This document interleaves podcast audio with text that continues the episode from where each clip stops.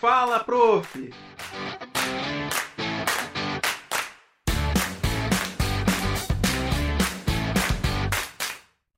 Olá, boa noite. Estamos aqui para começar mais um episódio do programa Fala Prof. Meu nome é Talita Cabral, sou coordenadora dos cursos de pós-graduação da área de serviço social da Uninter e hoje eu estou aqui com uma professora também que já gravou a disciplina pra gente, que alguns de vocês que já fizeram nossos cursos já conhecem, a professora Jussara. Gil, por favor, se apresente. Boa noite a, to a todas, todos. Tá?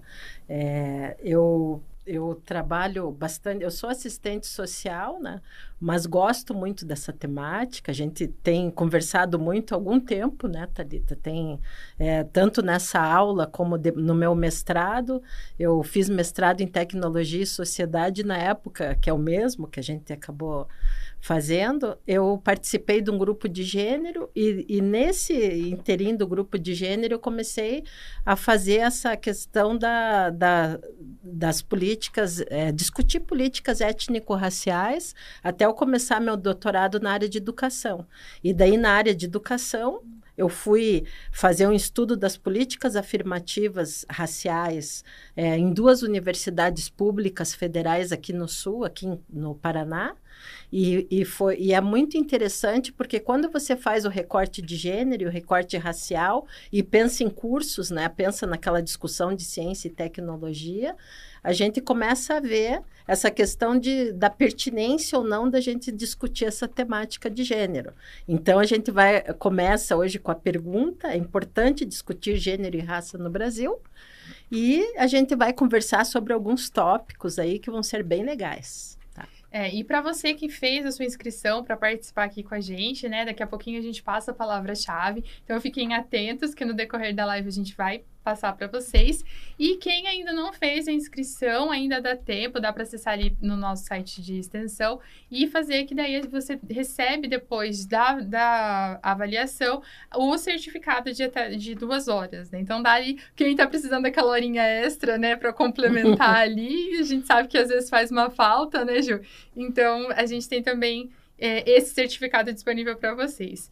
Então, lembrando aqui um pouquinho, né? A gente já trabalhou é, em vários. A gente tem vários cursos que abordam a questão de gênero, a questão de raça. Então, a gente achou interessante trazer a Jussara hoje aqui para falar. Até a gente pede desculpa, né? A gente achou que ia ser depois da defesa dela do doutorado e acabaram adiando a defesa. Então, ela tá um pouquinho ainda com, com, a, com a questão da defesa dela em mente. Mas vai ser logo, né, Ju? Logo é, tá daqui a três dias já, né? né? Já estamos aqui na torcida por você, vamos acompanhar a sua banca. E então vamos começar, vamos falar então um pouquinho do porquê que é pertinente a gente trabalhar essa questão, discutir essa questão de gênero e raça no Brasil, né? Porque a gente vê tantas pessoas diferentes no Brasil, né? Uma população tão vasta, tão diversa. Ainda assim, é pertinente a gente trabalhar esse tema aqui no Brasil? Pois é, nós vamos trabalhar o tema a partir de três questões, né? Eu tenho uma colinha aqui, porque a gente levantou três questões principais para chegar no, na pergunta no final e até para vocês no final, né? O, o, desafio agora do começo é que vocês no chat depois respondam um pouco essa pergunta a partir do que a gente vai, vai refletir aqui, né? Que em 40 minutos a gente reflete sobre algumas questões. E a primeira questão, para a gente chegar nessa pergunta, é qual que é a influência do chamado racismo científico no Brasil. Então, é, tem uma frase, né? Nós temos é, no Brasil, muita gente não sabe, outras já estudaram algumas coisas, né? Mas a gente vai falar um pouco sobre isso de qualquer forma. Houve um momento no século XVIII que houve uma discussão que era do racismo científico e que as teorias racistas eram vistas como científicas, né, como verdadeiras, porque tudo que você dá o caráter de ciência, você dá o caráter de verdade. Então, se eu falar algo, se eu for uma pessoa da academia influente, que vou falar algo em nome da ciência e vou trazer provas científicas, e daí a gente, é, aquela coisa dos crânios das pessoas, das mulheres, das pessoas negras, chegava-se a algumas conclusões. Aí a gente tem três expoentes, né, no século XVIII aqui, que a gente vai começar falando um pouco sobre eles, que é o Nina Rodrigues, que é o médico baiano, que é o médico. É, na verdade, ele não é baiano, ele, ele vai para a Bahia, ele é um médico sergipano que, que vai para a Bahia, e ele vai trabalhar muito fortemente essas teorias racistas, e existe uma diferença de pensamento entre eles, que era uma diferença que se trazia da Europa, né? Porque dentro da Europa se acreditava que é, em duas vertentes, né? Tinha uma vertente que dizia que todo mundo é, que, a, que, as pessoas nasciam de, de é, nasciam do mesmo lugar e havia um desenvolvimento, então uns eram mais primitivos, outros menos, né? E, e daí o ápice do desenvolvimento eram os europeus. E isso não se levou muito em conta nem as civilizações que a gente hoje conhece, né? Por exemplo, os egípcios, né? Que tinham já uma tecnologia que, que até hoje não se sabe como naquela época se tinha tanta tecnologia, é, muita, muita tecnologia africana, no caso. Né? E o que, que acontece dentro da... Quando se pensava nesses centros de criação, se pensava que você vinha do mais primitivo para mais desenvolvido. E que tudo que aquelas pessoas faziam, que daí eram os indígenas, as pessoas negras que se encontravam nos continentes, eram pessoas que no começo elas eram, elas eram muito. É, não se chegava a uma conclusão se eram seres humanos ou se eram animais, porque eles usavam penas, eles andavam nus, iam para a água, tinha outras formas né, de vestir, de falar. Aí Outras teorias acreditavam que não, que não era um único centro de criação. A gente tem vários centros de criação, mas mesmo nesses vários centros de criação tem aqueles mais ou menos desenvolvidos, tal, e a gente tem Daí, o ápice também era a questão dos europeus. O Nina Rodrigues era um que acreditava que quanto mais ele tinha uma frase que eu até trouxe que ele diz: os mestiços ou híbridos são os mais degenerados e cada raça deveria se manter apartada em locais mais apropriados às suas distintas naturezas. Então ele ele acredita que você não tinha que misturar, porque quanto mais você misturava, pior aquela raça ficava. Então, cada uma ficar. Era melhor você ter um negro negro, que, que ele vem, que ele continua sendo negro, porque naturalmente, depois de séculos, ele se desenvolveria, do que você ter um negro misturado que vai estragar a raça branca, né?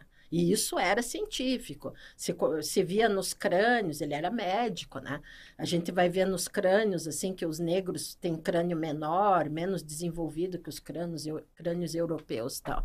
Aí a gente tem o Arthur Ramos, depois, em seguida, que ele vai falar da questão da mentalidade, que ele entra mais nessa área mais sociológica, e ele vai falar dessa mentalidade pré-lógica, que essa diferença que tinha não era uma diferença física, como Nina Rodrigues traz, mas era uma diferença que vai trazer, ter um cunho mais cultural.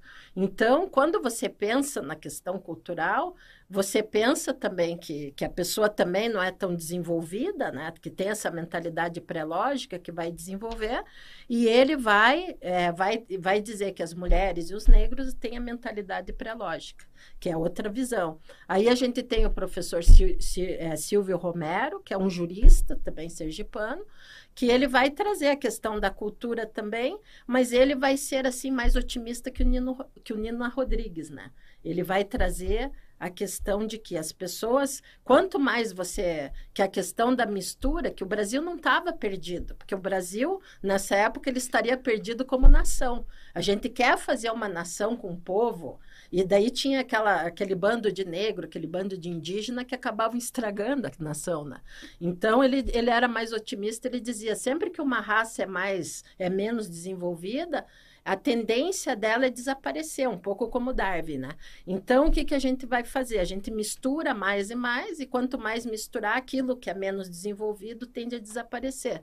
Então, o negro, misturando com o branco, ele vai desaparecer. E daí que começa essa questão dos mestiços, né? Vamos trazer europeus para misturar, então, muito da imigração, além da questão da produção, de acabar a mão de obra é, escrava na época, se pensa muito nessa questão da melhoria da raça, do, do e, e, daí se trazem várias teorias, e nessa época tinha perspectivas otimistas, menos, mais, até que a gente tem uma figura aí que é muito falada, muito conhecida, que vai ser vai ser aqui o, o, ai, o Gilberto Freire. Né? O Gilberto Freire é bem fácil falar o nome dele. E eu sempre, a gente estava falando hoje das colinhas, né, para lembrar. Então, o Gilberto Freire é, ele vai, ele é um etnólogo, ele vai conhecer algumas culturas, ele escreve aquele livro do Casagrande Senzala, que muita gente conhece.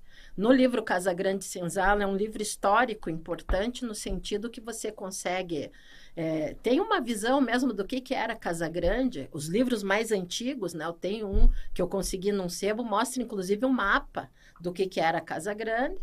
Mas ele é responsável por essa visão que a gente perdura até hoje de achar que no Brasil não existe racismo, né? Que não existe, que existe uma democracia, que todo mundo se dá bem, que todo mundo se mistura, porque você associa a questão do mestiço com a questão do se dar bem, né? Então, quanto os, os portugueses eram vistos como aquelas pessoas que se misturavam, eram diferentes dos é, dos, dos, outros europeus, eles acabavam se misturando mais com as mulheres negras e tendo filhos com elas. Então, é, se tinha uma briga, às vezes, na Casa Grande, que assim, ah, daí tirava o olho lá da, da, daquela pessoa escravizada, era uma coisa mais de irmandade, era uma relação cordial. Né? E a partir dessas relações cordiais que surge essa visão que no Brasil não teria racismo, mas ele é importante no sentido que ele, ele é influenciado pelo Franz Boas, é, que também era um etnólogo muito conhecido, culturalista, e ele traz aquela visão mais da cultura, que, claro, se existe a questão da higiene, que era muito complicada na época, porque no Rio de Janeiro as pessoas imitavam as pessoas europeias, aí as pessoas andavam com aqueles vestidos de lã em pleno Rio de Janeiro para imitar. Claro que isso trazia muita doença, né? E daí se pensava na doença como uma característica da raça não como uma característica das condições, né? E isso é, o Gilberto Freire vai trazer vai falar dessas condições, né? Essas condições em que as pessoas estavam, os indígenas escravizados, que teria que se dar uma atenção em relação a isso, mas essa visão de que não existe um racismo, que existe uma democracia. Ele não criou o termo democracia racial, né? ao contrário do que às vezes as pessoas falam, mas ele traz uma visão que traz no Brasil, as pessoas, principalmente no exterior, começam a ter uma visão que aqui, o que, que se fazia no Brasil, que ninguém é racista. Né? E, e como é, é, esse posicionamento ainda é muito atual, né? apesar de, de, fazer muito tempo, ainda você vê esse discurso presente hoje. Né? Não sei é, se você tem aí já algum exemplo de autores mais recentes que trabalham dessa forma, também acredito que não. Mas a gente vê muito no, no dia a uhum. dia, uhum. inclusive pessoas sofrendo racismo e não entendendo que estão passando por essa situação, né? Uhum. É até uma coisa que a gente coloca muito, tipo, não é porque é habitual que é normal. E as pessoas normalizam muitas coisas que não são corretas, né, como o racismo. Muitas brincadeiras, terminologias, formas de agir, né, um com o outro. E, e, e, a gente precisa parar e prestar mais atenção, né, e ver de onde vem esse comportamento, por que desse comportamento. E não aceitar, né, Ju? Sim, porque uma coisa que a gente tem forte, além disso, tem um, um autor chamado Marcelo Paixão, que ele fala dos tipos né, de visão que se tem em relação a essa questão da, principalmente política afirmativa, que é o que eu estudo, né? E, e, quando a gente pensa nisso, a gente começa a pensar assim bastante que as pessoas trazem muito essa questão, ah, mas todo mundo é negro todo mundo é indígena, todo mundo é misturado, não existe racismo tal. Aí eu, tra eu trago um conceito do nosso hoje ministro Silvio Almeida, que ele que vai fazer um livro, que ele vai trazer essa questão do que, que é o racismo estrutural, e daí é isso que a professora Talita traz, né? aquele racismo que vai estruturar as relações dentro da sociedade, e ele é tão, ele é tão complicado, né? essa relação é tão complicada que você não percebe, né? Então, depois de tudo isso, quer dizer, você vive e parece que você não consegue superar, porque é toda uma estrutura racista, né? Que as pessoas que estão dentro dela muitas vezes não têm essa percepção. Aí a gente tem, quando na década de 60 é, o pessoal resolve vir estudar no Brasil, né, os órgãos internacionais, vamos ver o que, que esse povo faz que não tem racismo. É, são contratados alguns pensadores, alguns sociólogos na, na época, e um deles é o Florestan Fernandes, né, que começa a estudar, e daí começa a aparecer no estudo do Florestan Fernandes que isso não era assim, né? Que o Brasil, às vezes, tinha um racismo muito pior até do que uh, o racismo norte-americano, que é sempre comparado com o nosso. Eles que são ruins porque eles têm políticas de segregação. Nós também tínhamos política de segregação, principalmente na educação. Que pessoas negras não podiam estudar, muitas mulheres negras estudam para poder é, promover estudo para as pessoas escravizadas naquela época. Né? Então, o que, o que acaba acontecendo é que o Florestan Fernandes, e daí nós vamos chegar num ponto que eu acho que é bem importante, ele, ele, ele vai fazer essa relação com classe, né? Ele vai... É, é uma das críticas que se tem, que o racismo não independe de classe, de questão de classe. A gente vê muitas pessoas negras pobres, porque é claro que se você vive numa estrutura, se falava muito em boa aparência. E, e, boa aparência tem a ver também, muitas vezes, com o fato da pessoa ser branca, né? As pessoas que eram escravizadas não ganharam empregos quando saíram, né? Muitas dessas pessoas, se a gente vê hoje os dados, a gente vê que a maioria das mulheres negras estão em trabalhos domésticos, né? Até hoje. A gente percebe isso. E daí que vem a questão daí do, do que a gente tem outro, que é o, depois do, é, que a gente falou, Horaci Nogueira, que ele vai falar do preconceito de origem, né, do preconceito de origem, que nos Estados Unidos se tem um preconceito de origem, por quê? Porque você pode ser loiro, mas se você for filho de uma pessoa negra, você é negro. Eles têm isso muito forte lá. E a gente tem uma coisa que Horaci Nogueira chamava de preconceito de marca que, que é pela aparência da pessoa. Então, você pode ser irmão gêmeo, gêmeo, assim, do mesmo. E se um nascer mais escuro e outro nascer mais claro, Aquele mais escuro vai sofrer mais racismo que aquele mais claro, porque as pessoas vão muito pela aparência. A mulher negra retinta é vista como doméstica, é tratada como doméstica. A gente tem vários casos de chegar nas, das pessoas chegarem e dizerem: "Ah, você veio trabalhar aqui na limpeza", de professores, né, que vão em determinados espaços, e os homens negros também são vistos como aquele, os, os caras bons de, bons de cama, assim, aquela visão muito sexualizada, muito é, ligado com a questão mesmo animal, e as mulheres, né, que daí seriam pardas, que é chamado de mulato, que é mulato vem dessa mistura que se dizia que era degenerada, que era da mula, a,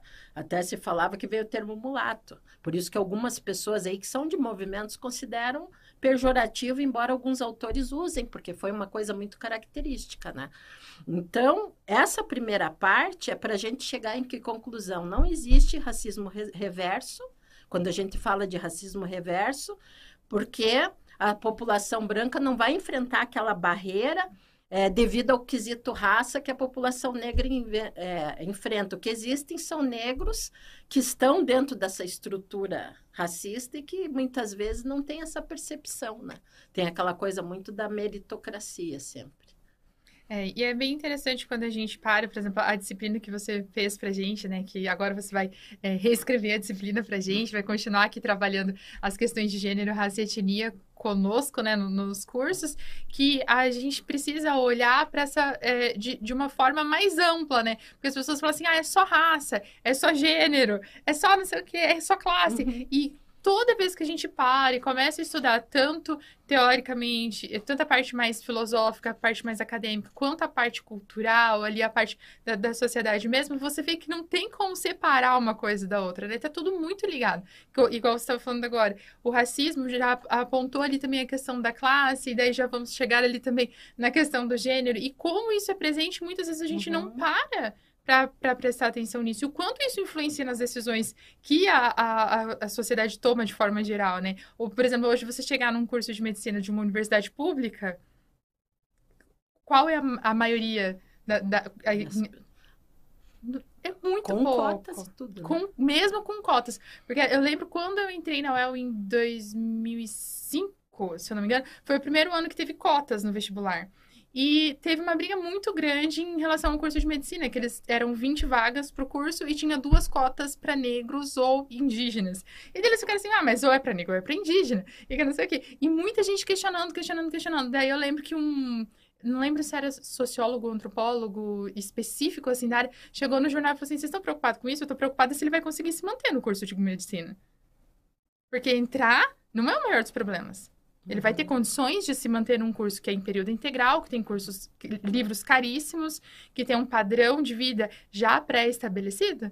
Então, tipo, é muito além do que aquilo que está exposto, né? O que está, eu acho que subliminar ali nas entrelinhas acaba afetando muito, né? Uhum. Não, com certeza.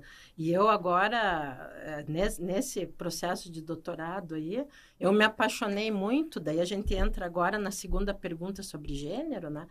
E, e sobre as, as afirmações que se fazem, quando se fala em gênero, se pensa, ah, se eu for trabalhar gênero, a gente começa sempre com as afirmações mais que estão aí na mídia, né? Você vai trabalhar gênero na escola para convencer o meu filho a ser gay, que todo mundo tem que ser gay, assim como se o professor fosse ensiná-lo, tal, né? E se pensa muito na questão da orientação sexual, né? Na identidade de gênero, mas a discussão de gênero é muito além. Aí quando se alguém chega e me diz, vamos discutir gênero hoje, né? Assim a gente pensa de que perspectiva, de que autor, de que autora, porque tem todo um histórico. A gente tem é, no Brasil tem as ondas do feminismo que daí vão ter, é, depois vão ter assim um, um, um bastante vou enfocar muito nessa questão de como eu vou discutir gênero. Então, a minha discussão de gênero hoje parte do lugar, né, que, que a gente que eu me apaixonei no doutorado e daí que eu quero contar para vocês, e sexta vou contar na minha banca, muito da, das pesquisadoras decoloniais de gênero. Porque a gente tem um projeto na América Latina, especificamente, que era o projeto Modernidade e Colonialidade, que era um movimento acadêmico que é criado aqui de intelectuais que vão pensar a partir da América Latina, assim como outros vão pensar a partir da América Latina, África, tal. E tem, né, alguns pensadores. Dentro desse movimento existe uma existe uma professora que era a professora Maria Lugones, a professora Maria Lugones, ela era argentina. Ela entra, daí tem o Aníbal Quirrano, que é os dois que hoje eu pensei, né, da gente explorar um pouquinho, né? Mas a Maria Lugones, ela vai criar uma, uma noção de gênero a partir do Aníbal Quirrano, porque ele vai dizer ele vai falar de algo chamado colonialidade do poder, porque colonialidade é diferente de colonialismo. Quando você pensa em colonialismo, você pensa lá na questão daí dos europeus chegando na América Latina, tem a ver com aquele processo e que daí traz um processo de poder, e a colonialidade quer dizer que isso, a colonialidade seria o que, que a gente até hoje, o que, que isso gerou e hoje, quais são os movimentos que a gente tem a partir desse movimento? Então, a partir do, desse movimento, o outro é inferior.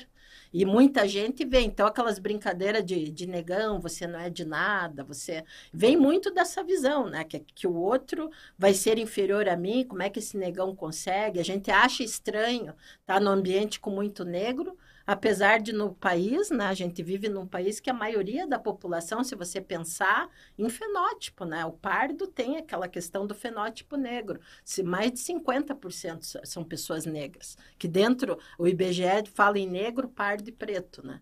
Então dentro, falando-se em fenótipo para se criar algo que você possa daí fazer estudar, embora não seja, talvez não sejam os termos ideais.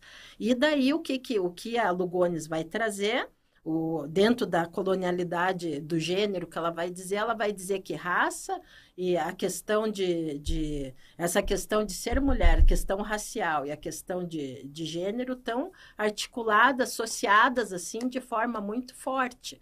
Por quê? Porque se eu falar de mulher, eu não falo de uma mulher. Eu não vou falar dos direitos de uma mulher branca como eu estou falando de uma mulher indígena, de uma mulher. São questões diferentes. Quer dizer, patriarcado se cria com colonialismo, se cria com com, com a Europa, né? As comunidades africanas, as comunidades latino-americanas, muitas comunidades tinham muito, as mulheres tinham muito mais poder dentro daquela comunidade, inclusive as pessoas trans, eles não viam a pessoa trans como algo que estava perdido, que era estranho, mas que convivia junto com aquela comunidade de uma forma muito convivia muito bem e esses valores de patriarcado são trazidos e essas autoras começam a fazer essa crítica dizer a gente tem que ver um pouco desse lugar por quê? Porque eu não posso comparar falar de uma mulher branca comparando dizendo que a mulher a mulher branca claro que ela sofre opressão sofre uma opressão de gênero em relação a ter vaga, em relação a muita coisa, mas a mulher negra, nesse contexto, ela nem era considerada mulher, ela era vista como um animal, né? E era assim que ela era tratada, assim, depois de muita luta, as mulheres brancas conquistaram algumas coisas, que não é ideal, mas essas mulheres indígenas, as mulheres brancas, nem nesse patamar chegaram de seres humanos, né? Quando a gente pensa, porque elas não eram vistas como seres humanos, eram vistas como mulheres para serem usadas de forma doméstica e de forma e de outras formas. A violência foi muito grande, né? A gente vê muito forte. Então, a gente vai pensar hoje em gênero como essa categoria mulheres de todos os tipos, com processos diferentes, e pensando que as opressões estão juntas, né? Que não é você falar de gênero e pensar muitas vezes que, ah, eu estou falando de gênero porque é, na época, assim, o primeiro, a primeira onda de gênero eram mulheres de classe alta no Brasil, né? A gente tinha essas mulheres que estudavam na Europa, que vinham de famílias, assim, super abastadas no Brasil, e elas conseguiam algumas coisas com as próprias famílias, e elas queriam discutir voto feminino. Voto feminino era importante? Era. Mas é uma discussão diferente de uma mulher que estava lá já trabalhando, estavam lutando para trabalhar fora, porque o marido não deixava, e a mulher negra já estava na rua, né? inclusive de noite na rua, assim, submetida a várias coisas, e já trabalhava no trabalho doméstico, que é uma característica hoje que a gente vê da população negra ainda. É, e dentro do próprio é, do feminismo negro, a gente ainda vê várias particularidades, né? Também não dá para trabalhar uhum. todos da mesma forma, né? Porque cada ser é um ser, né? Cada Sim. mulher é uma mulher e cada um com as suas peculiaridades, né? Com as suas necessidades. Ju, então, de, de forma geral, então, é, essa questão do gênero, quando que ela tem esse, esse relacionamento ali com a raça para a gente poder é, trazer para os dias de hoje? Tudo isso que você está trazendo, todo esse contexto histórico e teórico, é, como, como que isso está influenciando ainda hoje nas discussões que a gente tem do dia a dia, na sociedade, em tudo que a gente tem visto, assim. Eu vejo que os alunos perguntam com muita frequência assim, ah, mas ainda acontece isso? Tipo, ah, não. Eu, uma coisa que eu vejo questionarem muito, por exemplo, quando é, a, gente, o, a gente troca o, o A pelo E ou pelo O quando vai se referir a gênero. Algumas pessoas usavam um X, outros usavam arroba. Uhum. Cada, é, em cada momento foi usado um, um caractere diferente. E as pessoas, ah, Zé é muito mimimi. E o outro, ah, não, porque tem que tratar todos e todos, que é a gramática. Então, a gente vê que tem muita influência, né? Uhum. É, e, e como que isso tudo está refletindo na nossa cultura hoje? De várias formas, eu vejo assim como a gente está falando de várias coisas. Uma das coisas que são importantes, né, e é uma história que eu conto também muito na minha banca, é a questão da representatividade que a gente vê tanto com as pessoas trans, as pessoas lésbicas, as pessoas gays, as pessoas negras. Aí, se for negra e trans junto, acaba tendo mais opressão, né? A gente tem uma professora lá que fala muito isso, né? As, as pessoas trans estão sendo mortas, né? A gente hoje já tem algumas conquistas em relação às pessoas negras, mas muitas pessoas trans elas têm problema no movimento feminista que muitas pessoas do próprio movimento feminista às vezes não as aceitam, e no movimento negro, porque elas, elas, elas são transnegras, mas é, quando você vai discutir feminismo negro já não casa, então a gente vê muito dessas questões. E isso começa na escola, então, eu tenho várias questões, vários exemplos que dá para dar. A gente no doutorado, por exemplo, para dar uma ideia para vocês, eu já estou né, na casa dos 50, já estudei muito, né? E eu fui, na quinta série, eu fui para uma escola particular. Estudei da quinta série até o ensino médio numa escola particular, por exemplo. Eu era a única negra na escola particular. Foi, eu tenho amigas até hoje de lá, né? Uma delas já deu aula aqui, a, a, a a professora Talita conhece, a gente ficou, né, durante esse tempo aí, é, sempre só eu, e é uma coisa que você sente que você não tem representatividade, que nos livros didáticos você olhava, daí você achava livro didático que dizia é, faça um X na família que é ruim, por exemplo. Daí a família ruim era a família negra. Tinha livro didático que se escrevia isso. A gente via aquela questão que se fala até hoje do Monteiro Lobato, né, com a tia com a tia, com a tia Anastácia lá, chamando ela de macaca, de preta, de não sei o quê, e as pessoas achando isso muito natural, que, que hoje em dia não dá mais para brincar, mas você brinca com questões das pessoas. Então, muita gente não queria ser negra, né? O cabelo negro até hoje, né, que é uma característica da pessoa negra, tem professores que implicam com isso, né? Em vários espaços, assim, que a pessoa não penteia o cabelo, e na verdade é uma característica racial daquela população. Então, tem várias frentes que a gente vê, e as principais diferenças que impactam até hoje que a gente vê, tem visto são nos dados, né? Então, a violência obstétrica, eh, principalmente, ela é muito maior com mulheres negras assim, da gente saber de hospital que chega e diz, ah, na hora de fazer estava bom, né? Mulheres brancas sofrem, mas é um, é, os estudos têm mostrado. E o meu estudo em específico, se eu entrar agora na questão da educação, meu estudo em específico, eu fui estudar as engenharias. Por quê? Porque as engenharias, eu estou numa universidade, eu trabalho numa universidade que ela tem é, muitas engenharias, né? E eu fiz uma comparação com a Universidade Federal, né?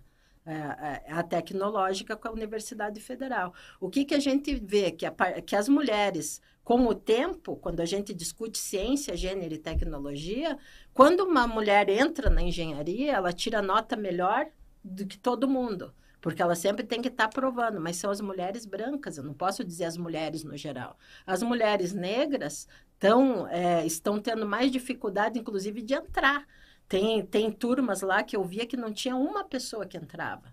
É assim que se autodeclarava negra, e, e, e, as notas das mulheres brancas, a condição da mulher branca, que a condição da mulher é pior em engenharia, por exemplo, mecânica. Então, o que, que se via? Que a mulher branca estava em melhor condição do que o homem negro dentro da engenharia. Tinha muito menos homens negros do que mulheres brancas, e os homens negros estavam quase alcançando. Então, ainda tem essa hierarquia, ainda tem essa falta de acesso.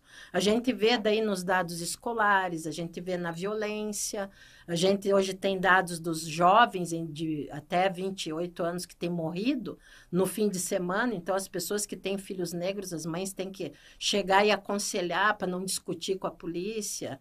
É, a gente viu aí os últimos dados, né, os casos que têm acontecido de pessoas que são mortas pela polícia porque levavam um guarda-chuva que parecia uma arma, né, principalmente nos, nas periferias, mas não só. A gente teve, é, na, num ano aí, uma situação de um, de, um, de um homem que chegou no condomínio que ele morava, que era negro, e daí esqueceu o controle foi lá na frente chamar alguém que abrisse, e um dos moradores achou que era ladrão e deu um tiro nele e matou. E ele estava simplesmente tentando chamar alguém. Essas questões no dia a dia, a gente tem também a, uma, uma autora da, que ela tem um livro do Pacto da Branquitude, que algumas pessoas conhecem, que ela trabalhou com essa seleção de recursos RH e ela conta, né, que na seleção de RH as pessoas ligavam para ela dizendo: "Ah, você mandou uma pessoa negra aqui, eu não queria, eu quero boa aparência. Como é que eu vou deixar uma pessoa negra na recepção, recebendo as pessoas que que que impacto isso vai dar nos meus clientes?" E daí as pessoas não sabia que ela era negra, né? E daí ela fez esse livro dizendo que por que, que ela fala do pacto da branquitude? Porque ela diz assim que, que não existe, ninguém fica fazendo teoria da conspiração na madrugada dizendo né, nós vamos ferrar com os negros amanhã. Mas existe um pacto, assim, uma, algo dentro da sociedade que faz com que essa situação seja muito cômoda. As pessoas não reconhecer que isso está acontecendo, né? E daí aquela história da, na minha família. Eu tenho uma, uma empregada negra, mas ela é da família. A gente viu várias situações aí de pessoas que são escravizadas, e daí vem esse papo de minha família. Mas é a minha família que fica presa em cativeiro, não tem comida, que não tem acesso à educação. Então, os dados mostram que isso ainda é muito forte no Brasil, muito maior que muitos países que tiveram um racismo muito mais, aparentemente, muito mais violento. É, e eu acho, eu vejo assim, o quanto a questão da representatividade faz diferença, né? No, eu vejo muita gente pensando, ai, não, ai, não, mas imagina, mas às vezes a gente nem para para prestar atenção. Uma coisa que me marcou muito é que eu também não parava para prestar muita atenção eh, nos jornais, até porque eu não tenho muito tempo para ficar assistindo TV e tudo mais, mas me marcou muito quando teve aquela história da jornalista da Globo, acho que da Maju, se eu não me engano, que quando ela começou a aparecer com mais frequência e ela se mostrando do jeito que ela é, com o cabelo do jeito que ela gosta, da cor que ela gosta, com a roupa que ela gosta, do jeito, tipo, a, ali na frente, o tanto, como foi a repercussão nas redes sociais de crianças negras, de mulheres negras, de, de gente de tudo quanto é lado, uhum. falando assim, nossa, muito obrigado por você estar tá aí, tipo, as pessoas nem conheciam ela pessoalmente, mas já traziam para si aquele valor, tipo, olha, ela conseguiu, eu também posso. Uhum. Ah, então pode ser que eu também consiga. Então, é, eu vindo de uma família negra, tipo, meu pai era preto, preto mesmo, assim, tipo, até a gente falou, meu pai falou assim, não economiza na tinta, não, eu sou preta, não vai me chamar de moreno que eu não gosto. E, eu, enquanto estudante de serviço social, filha de negro negro, como ele fala assim, com gosto, eu não percebia essa falta de representatividade que a gente tinha. Uhum. E o quanto isso era importante. Quando você trabalha com as minorias, é, independente se a gente está falando da questão da raça, da questão de, de classe, da questão de gênero, é, é muito difícil para quem está de fora sentir a dor do outro.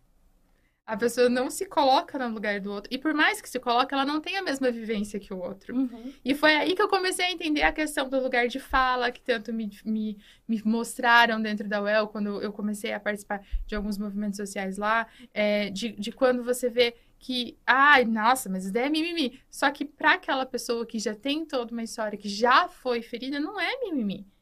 E a gente tem que parar de achar que a dor do outro é mimimi. Sim. E a gente tem que entender que a gente tem que entender que não é normal. E que se tá incomodando o outro, precisa de atenção sim. E daí eu fico pensando, tipo, o que fazer para melhorar essa sociedade, né? Porque, cara, de quantos anos, né? De quando vem isso? Tipo, a gente vê toda essa história de subalternidade, de, de é, é cruel. É uhum. É cruel você ver a forma como as pessoas tratam umas outras. E quando você fala de racismo, quando você inclui, tipo, quando você fala de, de feminismo já é complicado. Né? Você fala da mulher, você já sabe que a mulher tem todo aquele estigma, todo aquele sofrimento já ali incutido. Mas aí você fala de mulher negra, pobre, como que sobrevive num, num mundo desse, uhum. né? Porque é, hoje mesmo eu estava conversando com uma colega sobre questão de horário de escola. Como que a pessoa trabalhadora vai deixar a criança na creche às 8 horas da manhã para começar a trabalhar depois das 8, porque se você deixou a criança às 8, você vai ter que se deslocar até o trabalho. Uhum. E vai sair antes das 5 horas para pegar a criança de volta no trabalho. Não, é, é umas coisas assim que eu fico pensando, cara, como que a gente chegou na onde a gente chegou? Como que a gente ainda não evoluiu nesses quesitos, né? Porque é, às vezes eu acho que falta a gente parar um pouquinho e olhar ali o que está acontecendo e, e trazer para consciência tudo isso que a gente faz, né? Porque às vezes a gente mesmo se pega com atitudes machistas dentro de casa ou, ou com atitudes de racismo. Então a gente precisa ter é, essa cautela maior, né? E daí, assim, me emociona muito vendo você falar a sua aula também, que eu adoro. Até tem um aluno nosso aqui, é o Márcio Oliveira, que ele colocou assim, ó. Uma professora fantástica, super dedicada e profissional. Tive o privilégio de ser seu aluno. Um dos sucessos da Uninter se dá em grande parte com a competência e profissionalismo de vocês. Parabéns. Então, é. Obrigada, é, Márcio. É muito gostoso ver você falando assim. Eu, falo assim, eu fico aqui, eu até esqueço que eu tenho que falar também, porque você, fala, você traz isso com uma propriedade que faz a gente querer saber um pouco mais, né? Sim. Então, assim, é, Traz pra gente, então, um pouquinho mais dessa sua paixão. Tipo, o que que a gente pode fazer? Como a gente pode contribuir para que as coisas mudem daqui para frente, né? Porque chega da gente ficar aceitando tudo isso. Eu acho que a gente tem que olhar ao redor, né? Tem que olhar muito ao redor. Até o Márcio, que você citou, né? Quando ele foi meu aluno, ele contou uma história uma vez que ele estava, que eu nunca esqueci, ele é um menino negro também, mas ele contou uma história uma vez que ele estava com uma pasta do serviço social, oferecendo serviço de pedreiro, que ele também fazia, e uma pessoa no ponto veio questioná-lo como que um pedreiro ia fazer faculdade. Né? Ele chegou muito chateado, lembro disso, né? porque ele já tem essas indagações. E eu acho que as indagações são importantes né? para é, você olhar ao redor e ver como que é a questão da representatividade. Às vezes a gente não está percebendo como que isso está na sociedade, mas não é uma questão de você estar tá direto falando desse assunto, mas você começar a ver como normal, por exemplo, você está no espaço é, fazer uma propaganda onde tem pessoas negras na propaganda. Você está num espaço qualquer, né? Eu estou lá numa piscina, tem pessoas negras ao redor, porque a gente tem uma falta de representatividade tão grande que dependendo do espaço que você vai, você não encontra, né? E você fica assim, é, estranhando essa questão. Então, hoje, o que a gente vê é essa coisa da gente tentar aumentar essa questão de, de que um dia a gente não tem essa visão que a gente só vai falar, por exemplo, eu vou chegar no dia da consciência negra para falar das pessoas negras e falar do sofrimento e mostrar sempre o continente africano como aquele continente sofrido das pessoas vindo nos navios. Você não vê a pessoa negra como uma pessoa mas sempre como aquele sofrido, aquela pessoa que está. Não, é uma pessoa que tem, é, que está no dia a dia também, é um consumidor, que está convivendo com outras pessoas, que está tá nos vários espaços e muitas vezes acaba não tendo acesso a isso. Né? Então a gente tem que começar a olhar por que, que isso ainda acontece. E, e, se a gente voltar para a pergunta, é pertinente discutir gênero e raça no Brasil a partir do que a gente falou? Eu descobri nas minhas pesquisas que é. Porque não seria se a gente não tivesse numa situação que até é pior que muitos países que, que aparentemente são mais racistas do que o nosso. Se você falar de, de outras realidades aí que tinham um racismo muito mais declarado que o nosso, né? A gente vê hoje no Brasil, é, nos Estados Unidos, as pessoas já tiveram até um presidente, né? Negro. Nós tivemos no Brasil, não sei se todo mundo sabe que a gente teve um presidente negro, Durante três meses que ele ficou, mais ou menos, ele foi substituir o outro naquela época, e existe uma estátua dele, o Nilo Peçanha. Tem até uma rua Nilo Peçanha, né? Ele que, que, que foi o grande promotor dos cursos técnicos no Brasil tal. E ele é muito conhecido por ele. Tem uma estátua dele até na minha universidade lá na entrada, sabe? Como branca. Quer dizer, isso vai se apagando, né?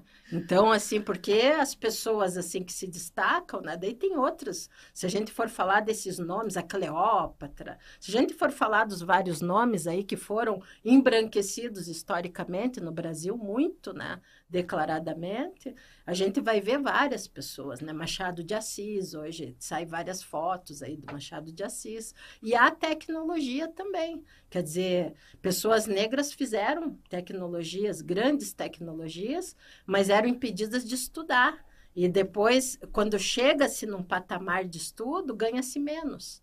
Aí foi feita agora uma comparação de salário. É, nós trabalhamos no serviço social muito com políticas públicas, né?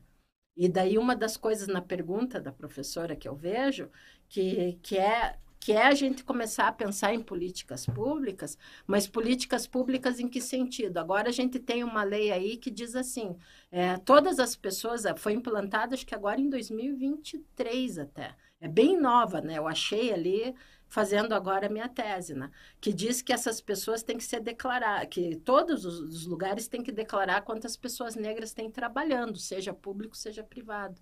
Por que, que isso é importante? É racismo? Não. Eu quero saber por números se essas pessoas estão sendo incluídas. E política pública é para isso, é para incluir. E eu, eu não sei se é uma percepção minha, assim, mas eu vejo que ainda tem muita resistência nessa questão da autodeclaração, né? As pessoas ainda têm dificuldade de entender, ah, mas eu sou, eu, eu sou filha de negro, mas eu não tenho todos os traços. Eu me declaro como preta ou como pardo no, no IBGE. Ou tipo, ah, mas se eu entrar por cotas, se eu te, tentar entrar no vestibular por cotas, eu vou ter algum tratamento diferenciado? Então, ainda tem muito isso no, no, no meio, né? Antes de você responder, Ju, só uma pausa que a gente, a conversa estava tão boa que eu esqueci de falar a palavra-chave. o programa está quase acabando e eu nem falei a palavra-chave. Hoje a palavra-chave é feminismos, porque as outras todas quase a gente já tinha usado, então acabou ficando feminismos como a palavra-chave de hoje. Então, se você se inscreveu aqui para receber o seu certificado de extensão, então a resposta de hoje é feminismos, tá, Gil? Pode continuar, por favor. E daí, deixa eu relembrar da pergunta, né?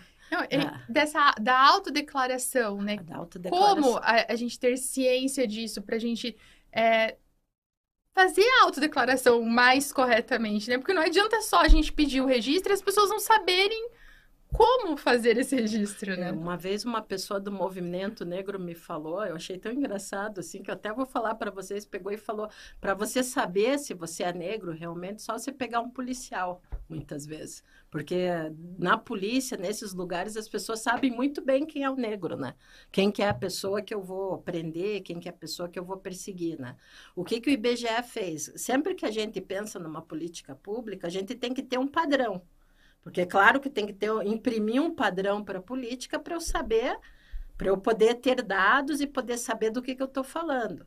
É, como eu tinha dito antes, o nosso racismo é, é, visto, né, e é uma discussão do movimento negro, que a gente tem uma discussão, movimento negro educador, o movimento social, ele é educador no sentido de trazer a realidade para a gente pensar as políticas. Então, o que se pensou, assim, que era mais, era se pensar que tem aquele negro que é o negro retinto, então, como a gente fala de um racismo que ele é com a aparência, então, se a pessoa é misturada com negro, muitas vezes as pessoas acham que você não é negro, né? E nem ela acha, né? Diz que a, a Thalita talvez seja até um caso, né? Da, da pessoa. Mas, muitas vezes, o que, que acontece? É a aparência que vai chamar atenção. Então, quando se fala em negro, é, seria a população negra, e dentro da população negra, é, o IBGE daí chegou a essa conclusão que daí tem os pardos e tem os, os, os, pretos. Eu também, quando foi criado, não gostei muito do termo preto, né? Porque preto é uma cor, né? E não existe uma pessoa preta, cor preta, preta, né? Mas o preto quer dizer o quê? Que é a pessoa que é o negro mais retinto, que é aquela pessoa que, que assim, visivelmente tem aqueles traços e tem a pele mais escura, que é o fenótipo, e o pardo não é o pardo muçulmano, o japonês pardo, que diz que até tem japonês pardo, indígena que se diz pardo para não dizer que é branco. Alguns indígenas preferem dizer que eles são pardos antes do até da questão das cotas para não dizer que era branco porque ele não é branco, né? É, o pardo é aquela pessoa que ela é mais clara, mas ela tem traços negros e visíveis. E daí, claro que isso acaba sendo às vezes um problema na percepção, porque a pessoa branca, ela quer mostrar a foto do pai e tal, mas ela não é lida como, como negra, né? E, e o preconceito, né, o racismo, ele é feito pelo fenótipo negro. Então, o que se faz hoje nas bancas é que na, em, quando você tem uma grande dúvida, você não vai ficar medindo lá para ver. Eu já fiz várias bancas, o que, que se faz? Na dúvida, a gente vai realmente deixar que a política seja implantada para a pessoa, porque eu não vou ficar medindo tanto. Mas o que eu tenho que fazer é garantir o direito para as pessoas que são de direito, porque não tem só cota racial. Tem cota para escola pública, tem cota para. É, não sei se vocês sabiam, tem cota socioeconômica, de quem tem renda menor. Todas são para escola pública, não é qualquer negro, não é qualquer indígena, não é qualquer questão socioeconômica, tem que ter feito ensino médio inteiro né, na, na escola pública. Se não for, pode ser o que for, não entra, não entra como cotista. Né? Então, ele tem que ter, se ele for para o ensino médio, daí os institutos federais, tal, para o ensino médio, ele tem que ter feito fundamental em escola pública. E se for para o ensino superior, tem que ter feito ensino médio em escola pública. Aí, dentro disso, dessa metade que é ensino médio, tem as subcategorias de cota, e nessas subcategorias de cota, daí entra a questão racial, a racial com recorte de renda, a, a não racial com recorte de renda, a escola pública sem recorte de renda e assim por diante. Agora a gente está tá previsto para se ver na, na pós-graduação. Porque o que, que se acredita? Se você tem professores que são pessoas que batalham, Nas, é, que aquelas pessoas que não são efetivamente criadas fora de uma realidade que é da maioria da população brasileira, esses professores vão ter um olhar diferente também, porque a pós-graduação vão ser os professores da graduação. Então, a gente vê muita reclamação, por exemplo, da medicina, que ela deu exemplo. Eu já encontrei um aluno de medicina de Uber, e eu notei, porque depois ele falou, ele estava cheio de livro, ele tinha que esconder do professor que ele fazia isso, porque na visão deles ele só pode fazer o curso e não pode fazer mais nada, e, e, a, e a realidade da maioria da população não é essa. Daí, como a professora Talita falou, como que você vai, uma pessoa daí que tem essa situação, que tem que sobreviver de uma renda, vai conseguir comprar livros caríssimos e, e materiais caros e se manter num curso que é integral, né? É bem, é bem pesado quando a gente para e olha para essas para esses detalhezinhos, né? Eu lembro que eu vi um livro de medicina que tinha uma tarja vermelha de fora a fora, na, em todas as páginas, um livro dessa grossura, assim, tipo, era enorme livro. E eu falei assim, nossa, mas por que tem isso? Ah, é pra não poder tirar xerox. Porque se você tirar xerox, você perde mais de 80% do texto, porque daí fica tudo preto. É. Olha a que nível chegamos! do aluno não poder tirar uma cópia do livro, de um pedaço do livro que seja, porque não, você tem que pagar lá o valor que, que é cobrado pela editora, pelas livrarias uhum. e, e afim. Professora, o papo tá muito bom. A gente gosta muito de conversar com você. Os alunos são super seus fãs, a gente também. Eu e a professora Eli, a gente tem uma paixão pela sua aula de gênero, tipo, muito boa. Tanto que a gente vai refazer agora, né? Atualizar a aula toda. E acho que a gente teria, assim, temas para fazer mais umas cinco lives, pelo menos, né? Para falar de cotas, para falar só sobre o feminismo negro, para falar das mulheres na, na ciência. Tem, tem assunto que não acaba mais. Então, deixamos aqui as portas abertas para você voltar quando você quiser, trazer um pouco mais da sua experiência, ainda mais agora, né? Que quase doutorando aí, né? Só falta a defesa agora, quase doutora, né? Só falta aí a, a, o último momento, né, do doutorado. Então, eu queria que você deixasse suas considerações finais pra gente. Tá? Então, boa noite, gente. Foi um prazer, né? Um prazer a gente falar sobre aquilo que a gente estuda e gosta e, e, e passa uma, mais de uma década estudando. E, e daí fico, depois da minha defesa aí, né? E depois nas próximas considerações, vocês mandando as considerações aqui, a gente vai conversando. Muito obrigada, boa noite e um beijão para todo mundo aí. E para você que ficou aqui assistindo a gente até agora, se você tem algum tema que você gostaria muito de escutar, os especialistas, como a professora Jussara falando, mande pra gente, tanto aqui pelas, pelo, pelas redes sociais da rádio, quanto pelas, pelas redes sociais da pós-graduação da Uninter, que daí a gente vai aqui selecionando os temas que, tem, que são mais pedidos, que tem mais questionamentos levantados para trazer para vocês. Então a gente vai ficando por aqui. Muito obrigada pela participação de todos e nos vemos mês que vem. Tchau, tchau. Fala, prof!